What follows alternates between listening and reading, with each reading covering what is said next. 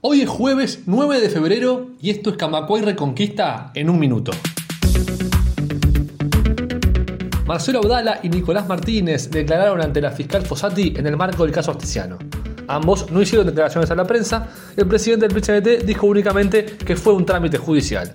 Abdala fue citado a declarar porque Astesiano había utilizado un sistema de cámaras para seguirlo en febrero del año pasado.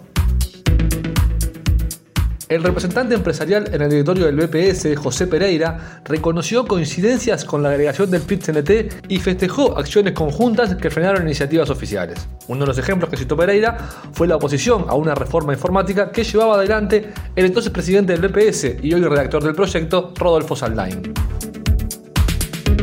Las grandes multinacionales incrementan la ola de destrucción de empleos. Ahora tomó su turno Disney en Estados Unidos con 7.000 despidos en el marco de una reestructura de la compañía y un plan de ahorro de 5.500 millones de dólares.